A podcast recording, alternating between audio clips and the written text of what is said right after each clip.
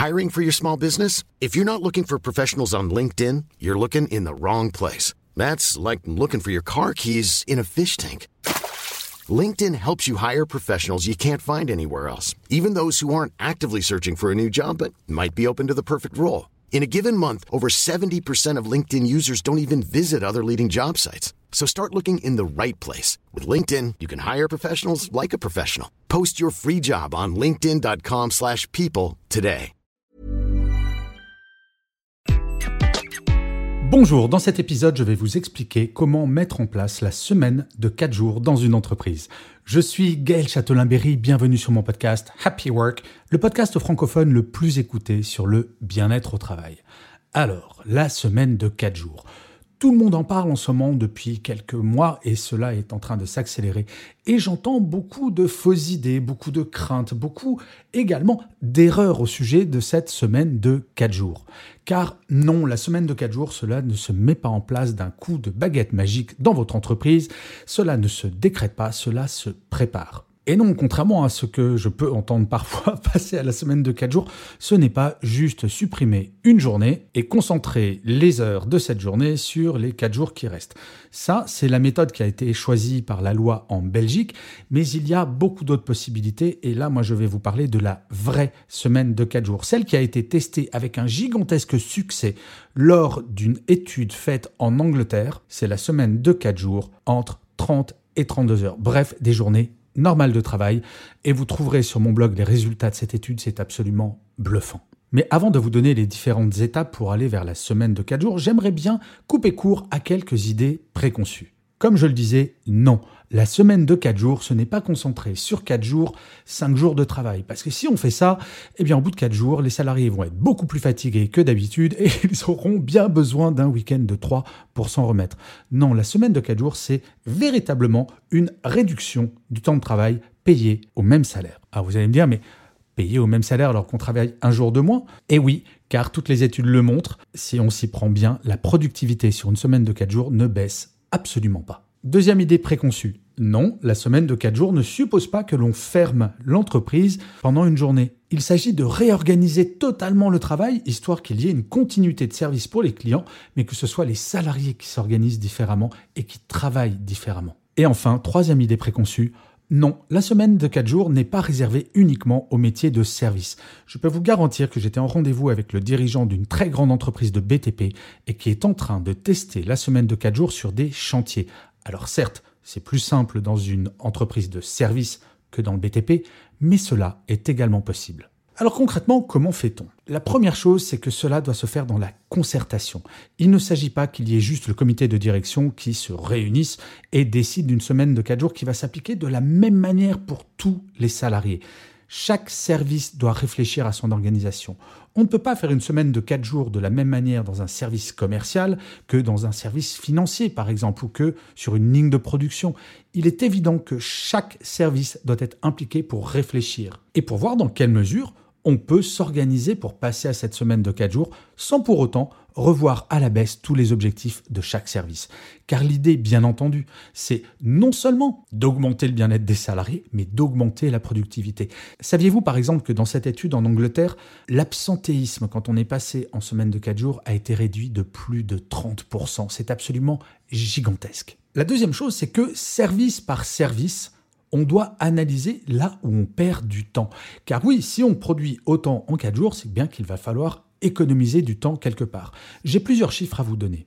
Une étude anglaise a montré que le temps véritablement productif d'un salarié dans un bureau, s'entend bien entendu, est de 2h50 minutes, 2h53 très exactement.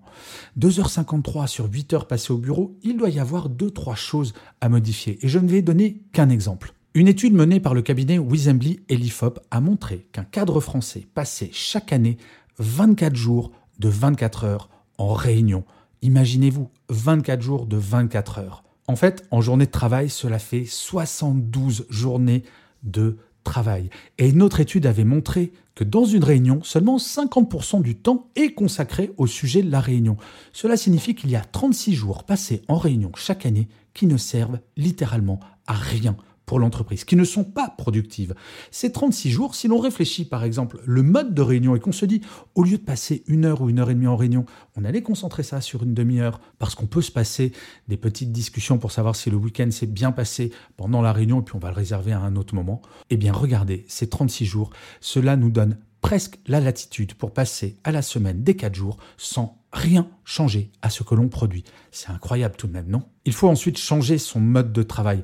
On ne peut plus travailler avec le last in, first out, c'est-à-dire que je suis en train de travailler sur quelque chose, il y a une nouvelle urgence qui arrive, donc je remplace ce que j'étais en train de faire par la nouvelle urgence. Et bref, fondamentalement, on n'arrive plus du tout à respecter les délais et on se sent débordé véritablement par son travail. Passer en mode projet, cela signifie d'avoir des objectifs clairs, précis, chaque jour, pour chaque semaine.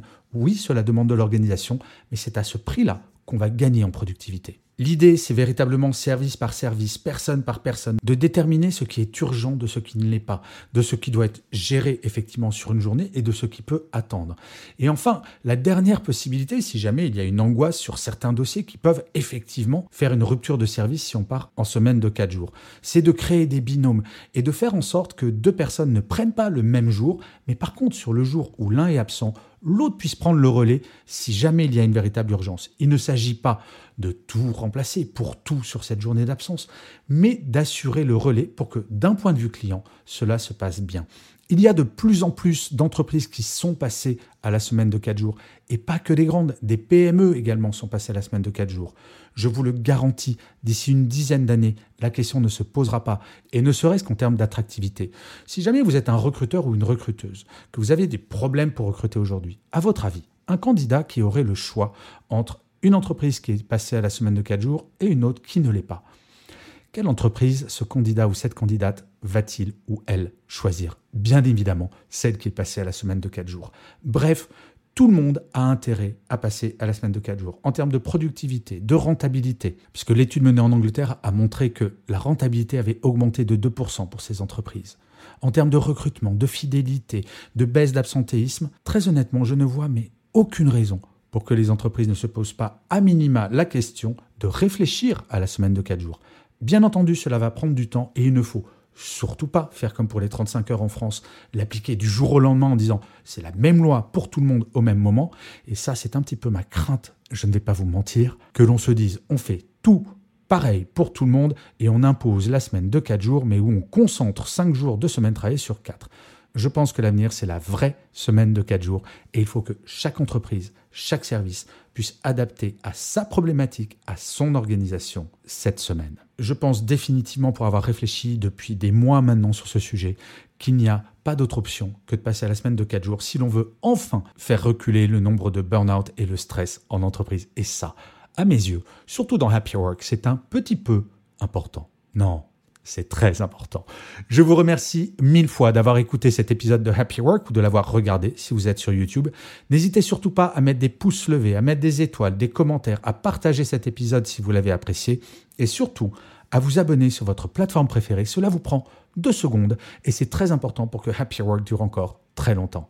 Je vous dis rendez-vous à demain et d'ici là, plus que jamais, prenez soin de vous. Salut les amis.